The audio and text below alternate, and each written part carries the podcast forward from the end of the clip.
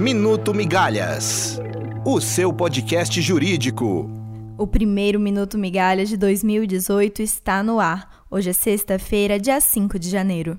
O primeiro processo na pauta do Supremo deste ano ainda deve gerar muito pano para manga. Os ministros vão discutir a resolução da Anvisa que proíbe aditivos em cigarros. A princípio, o que parecia era que a norma queria proibir os cigarros de menta, mas o que alega a Confederação Nacional da Indústria é que, em verdade, a Anvisa proíbe uma série de outros aditivos, o que prejudicaria amplamente a indústria do cigarro no país. A ação já tem mais de 20 amigos cúria e será retomada no dia 1 de fevereiro.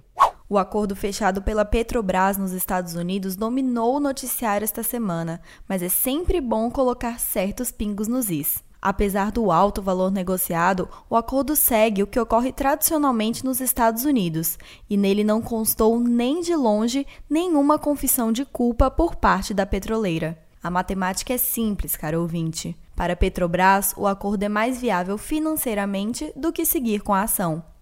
O STJ negou o pedido de um homem que teve um caso extraconjugal por nove anos e, quando a relação acabou, queria a divisão do imóvel onde a ex-amante mora. Para a terceira turma, não ficou demonstrado que o homem ajudou na aquisição do bem e o pulador de cerca assumiu o risco ao manter uma relação que não é protegida pela lei. Não sou ingênuo de achar que nada vai me acontecer. Foi esse o comentário do juiz Marcelo Bretas, responsável pela Lava Jato no Rio, sobre a foto que ele publicou no Twitter segurando um fuzil. É mole? O procurador da Lava Jato, Carlos Fernando dos Santos Lima, vai ter que segurar a língua, ou melhor, os dedos. Ele recebeu recomendação do CNMP para parar de comentar nas redes sociais sobre os investigados da operação.